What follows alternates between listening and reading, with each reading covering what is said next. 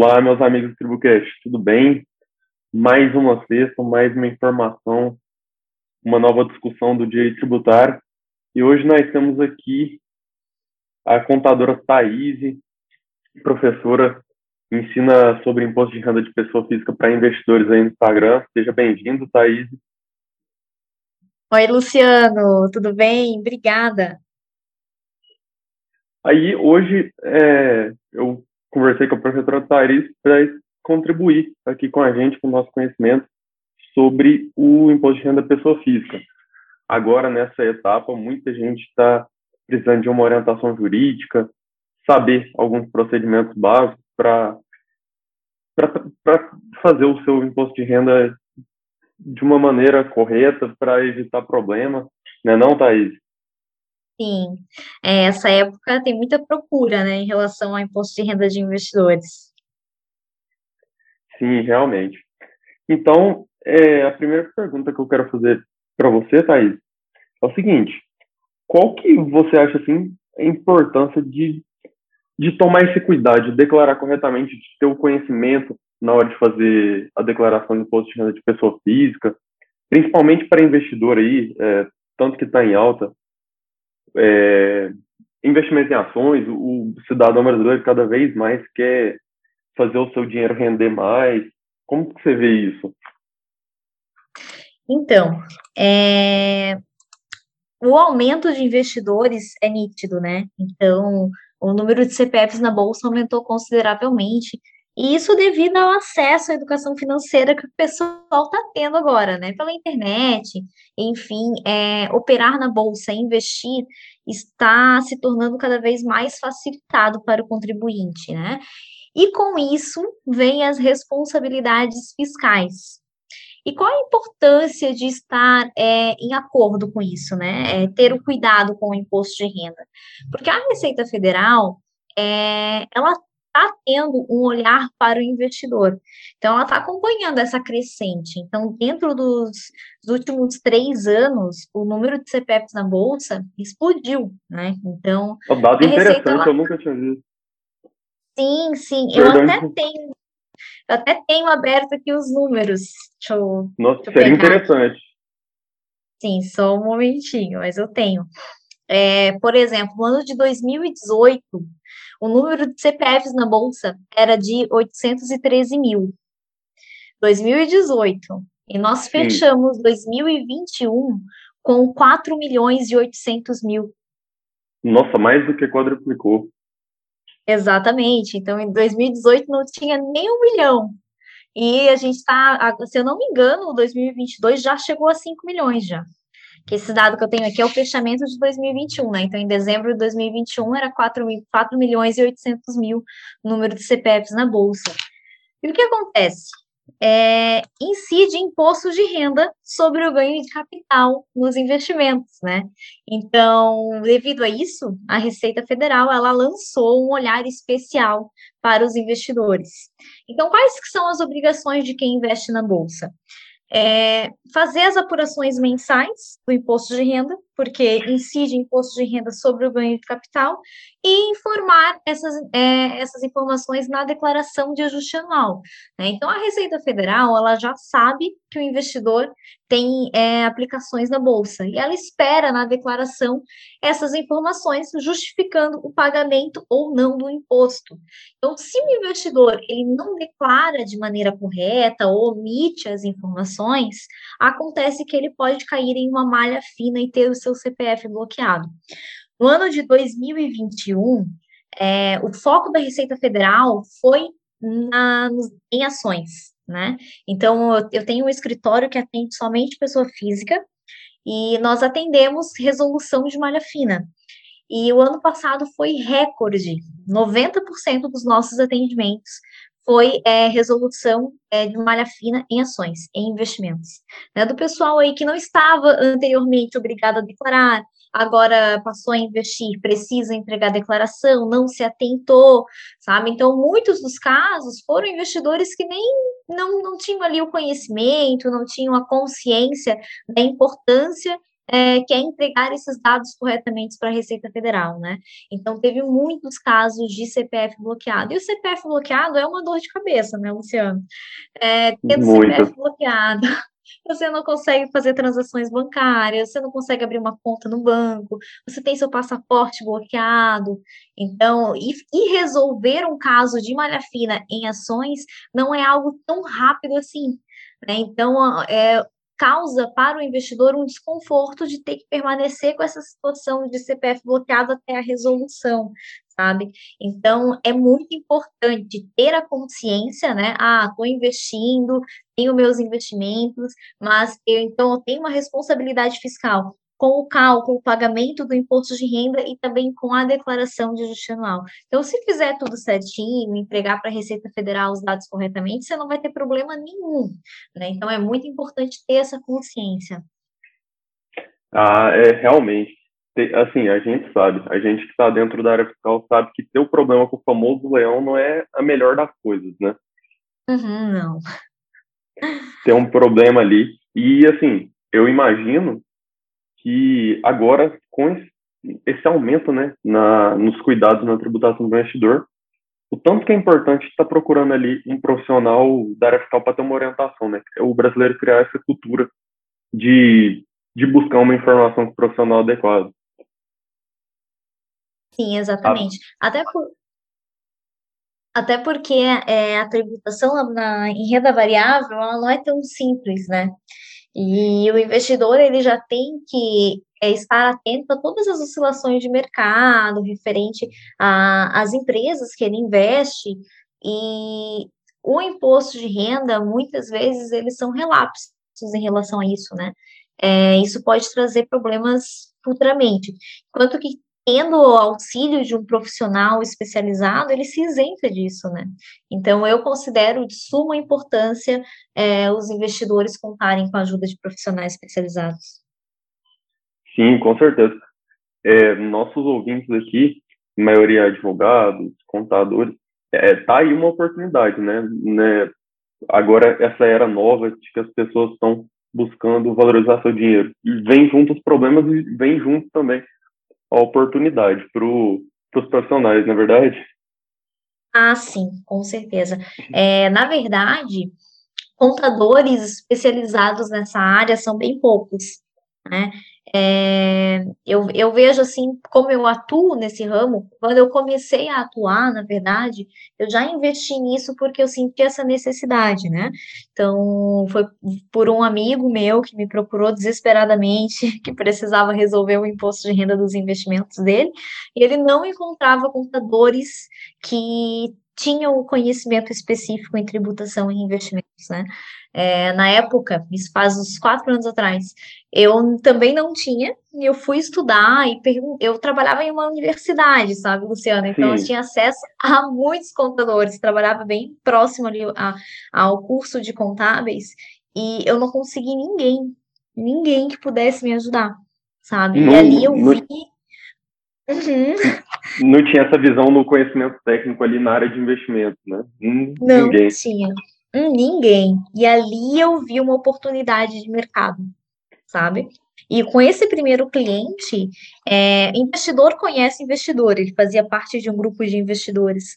Ele me indicou, é, eu aprendi, né, por conta dele, me especializei, só tive que estudar muito por, por falta, né, desse conteúdo de, de pessoas que, que atuassem nessa área. E ele me abriu portas, sabe? Então, ele começou a me indicar pra, para vários outros investidores. Então, coisa assim de menos de seis meses, Luciano, que eu atendi esse primeiro cliente, que eu aprendi, eu consegui me desenvolver, montar meu escritório, pedir a conta lá do, do meu trabalho CLT, que era na universidade que eu trabalhava. E Ótimo. hoje eu estou atuando. Tenho um escritório que atende somente PF. Muito interessante. Então, foi... E é muito para mim foi uma oportunidade essa área de tributação e investimentos incrível é muito, é muito estudo, né? É uma matéria muito disciplinar, porque ao mesmo tempo você tem que entender um pouco de contabilidade, tem que entender de investimentos, a parte uhum. jurídica também. É Sim. muito. Realmente. Aí, Thaís, queria que você falasse um pouco também como que funciona, como que o contribuinte é tributado nessa área dos investimentos. O que, que, que é cobrado dele? Então, é, nos investimentos, a gente falando então de renda variável, é, temos a figura dos dividendos, né, que são isentos de imposto de renda, porém, o ganho de capital na Bolsa de Valores, ele é tributado pelo imposto de renda, né? Ou seja, o lucro. Então, Sim, sempre que o investidor compra uma ação e vende por um valor maior, que ele realiza um lucro, ele é tributado pelo imposto de renda. Esse imposto de renda é devido mensal, né? Por isso que eu falo que a apuração do imposto de renda deve ser realizada todos os meses, né? Porque o imposto de renda na Bolsa de Valores sempre vai vencer no último dia útil do mês subsequente. Então, fechou o mês, o contribuinte ou o profissional que realiza esse trabalho, né, faz a apuração de todas as operações de compra e venda, é, verifica o lucro ou prejuízo e ele é, faz a DARF para o contribuinte pagar no, no, próximo mês. E, claro, tem as regras de tributação, né? É, quando o contribuinte ele faz operações comuns, é quando a compra de um ativo acontece em um dia e a venda acontece em qualquer outro dia que não é o mesmo dia da compra, os lucros em operações comuns, eles são tributados a 15%. E os prejuízos, eles podem ser compensados do lucro. Então, chega-se em uma base de cálculo. Então, seria uma apuração mesmo. Então, chega no final do mês, né? É feito essa apuração de lucros e prejuízos para chegar na base de cálculo do imposto de renda. Às vezes vai resultar em prejuízo, e esse prejuízo ele pode ser levado para os próximos meses para compensação. Todo prejuízo na bolsa de valores ele é compensado, desde que é, prejuízos em operações comuns são compensados com lucros em operações comuns, tributados a 15%.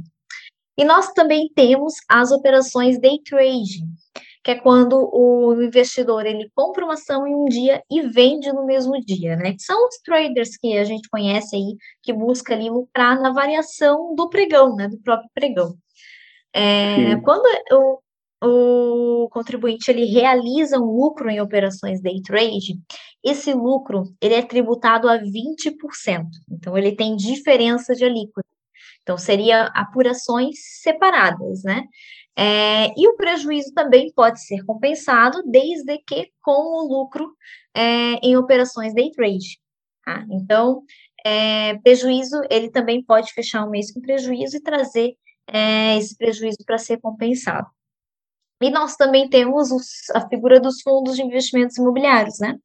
É, eles têm também a questão do ganho de capital tributado a 20% só que os fundos de investimentos imobiliários, eles possuem alíquota fixa de 20%. Né? Não independente se a operação for day trade ou operações comuns. Na verdade, os fundos de investimentos imobiliários, ele é um tipo de investimentos, né? Então, nós temos fundos, ações, opções, mercado a termo, índices, então nós temos vários tipos de investimentos e dois tipos de operações, que é operações comuns e day trade. Então, operações comuns é tributado a 15%, operações day trade a 20%. Só que somente para fundos de investimentos imobiliários a alíquota é fixa em 20%, é, independente se for operação day trade ou operação comum. Muito bom. É interessante essa disposição legislativa de incentivar quem deixa o dinheiro investido mais tempo. É muito. Exatamente. Uhum. É, porque a, o day trade, ele interfere no, na valorização dos ativos, né?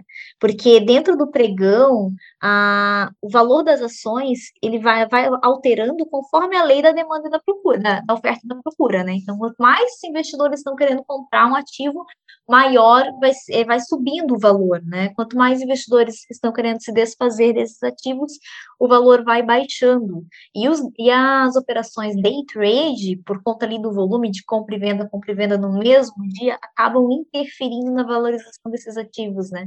Então, é, é como se fosse mesmo esse benefício para o pessoal que mantém os ativos em carteira por mais tempo.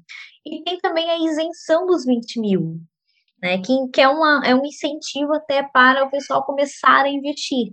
Né, a isenção dos 20 mil, é, se dentro do mês, né, o investidor ele vai fazer ali os cálculos do, da, da, dos lucros ou prejuízos dele, né, se dentro do mês o total das vendas em ações for inferior a 20 mil reais, os lucros em ações em operações comuns vão ser isentos de imposto de renda. Ou seja, para aquele investidor que está começando, que opera menos de 20 mil reais, que normalmente começa com ações mesmo, é um super incentivo em relação à, tributação. Sabe? Claro, se operou day trade, não tem isenção, operou com fundos imobiliários, não tem isenção, mas se opera com ação e no mês vendeu menos de 20 mil reais, mesmo que tenha lucros em ações com operações comuns, ele vai ter ali uma isenção de imposto de renda. É, a gente percebe fácil, né, em um papo rápido, que está sendo incentivado que o pessoal comece a investir, comece a colocar o dinheiro para rodar na economia. E é muito interessante, claro, com os devidos cuidados, né? É, vem uma onda de investidor, tem que de, de investimento, as pessoas têm que ir com cuidado, verificar essa parte da tributação, que é papel dos profissionais da área fiscal. É, é, é realmente elogiável dessa forma. E, e Thaís, Deixa eu quero te perguntar, qual é a sua opinião dessa forma de tributação? Você acha que está legal dessa maneira? Tem alguma mudança prevista aí para frente na nos próximos anos? Então, é, tem uma previsão, né, que seria a reforma tributária, se for aprovada, que vai mexer nessa forma de tributação que eu acabei de falar que é hoje, né? Que são as alíquotas diferenciadas, day trade, swing trade, fundos de investimentos imobiliários. Então, hoje, para nós que, que, atuamos nessa área, é, é complexozinho ali as apurações, né, devido a, a essas regras de cálculo. A reforma tributária, ela vai trazer uma simplificação né, nessa, na tributação. Então, vai ter a alíquota única de 15%, é, o imposto de renda ele deixaria de ser mes, é, mensal e passaria a ser trimestral o limite da isenção multiplicaria por três, né, que seria o, trimestre, passaria para 60 mil reais. Uh, os prejuízos, né, como eu, eu, tinha falado, os prejuízos eles podem ser compensados desde que dentro do mesmo tipo de operação. É, a reforma tributária, ela traz uma proposta de apuração unificada. Então, se eu tiver prejuízos em day trade, eu vou poder é, fazer a compensação dos lucros em operações comuns, porque vai ter a mesma alíquota. Né? Então, a, até os fundos imobiliários passariam a ter a mesma alíquota de 15%. Porém, os dividendos, né, que é um dos mais atrativos, né, é, em relação aos fundos de investimentos imobiliários, mas também os dividendos das ações, que hoje é isento de imposto de renda, eles passariam a ser tributados a 20%, né? Então, há controvérsias, né? Na, em regra geral, é, seria mais facilitado a tributação, a forma de tributação, sendo trimestral, trimestral, sendo uma apuração unificada, uma alíquota unificada, simplificaria. Porém, é, a taxação dos dividendos em 20%, é, eu acredito que ficaria muito pesado, né, porque muitos investidores aplicam seus dinheiros em ações que pagam bem, bons dividendos, é, os investimentos de fundos imobiliários são muito é, acessíveis em relação aos dividendos e por ser isentos de IR, né? Então, se a reforma tributária for aprovada, vai ter essa taxação de dividendos. Até quando saiu a, a emenda da, da reforma, foi algo que foi bem discutido foi, é, em relação à taxação dos dividendos. Então, eu não sei ainda se vai ser aprovado ou não, mas em relação ao pagar imposto sobre os investimentos, eu acredito que a forma que está hoje é mais vantajosa para o investidor em relação a resultado final. Né? Entendo. É, a reforma tributária, ao mesmo tempo que traz alguns pontos muito interessantes, até a simplificação buscando a desburocratização, traz uns pontos bem complicadinhos, né? Essa parte de 20% nos dividendos é muito Sim. complicado. A gente já sabe o tanto, a, o tamanho da carga tributária incidente nas sociedades empresárias. Então, Exatamente. se tributa mais 20% nos dividendos, iria ficar muito pesado mesmo. É, Realmente. exatamente. É, é, é, meio que um toma lá da cá, né? Eles simplificaram ali a, a, toda a tributação, mas, porém, eles cobraram de outro lado, eles puxaram de outro lado, né? Então, em questão para o contador, para quem realiza os cálculos, se a reforma tributária fosse aprovada, seria muito mais fácil, muito mais simples, né? É, mas em questão como investidora, para mim, já não seria tão interessante em relação tributária. E, e você, você investe, Thaís? Como que Sim, é, se você uhum. despertou um interesse depois de, de começar a entrar nesse ramo da tributação dos investimentos ou você já investia antes? Eu comecei a investir alguns meses antes de começar a atuar.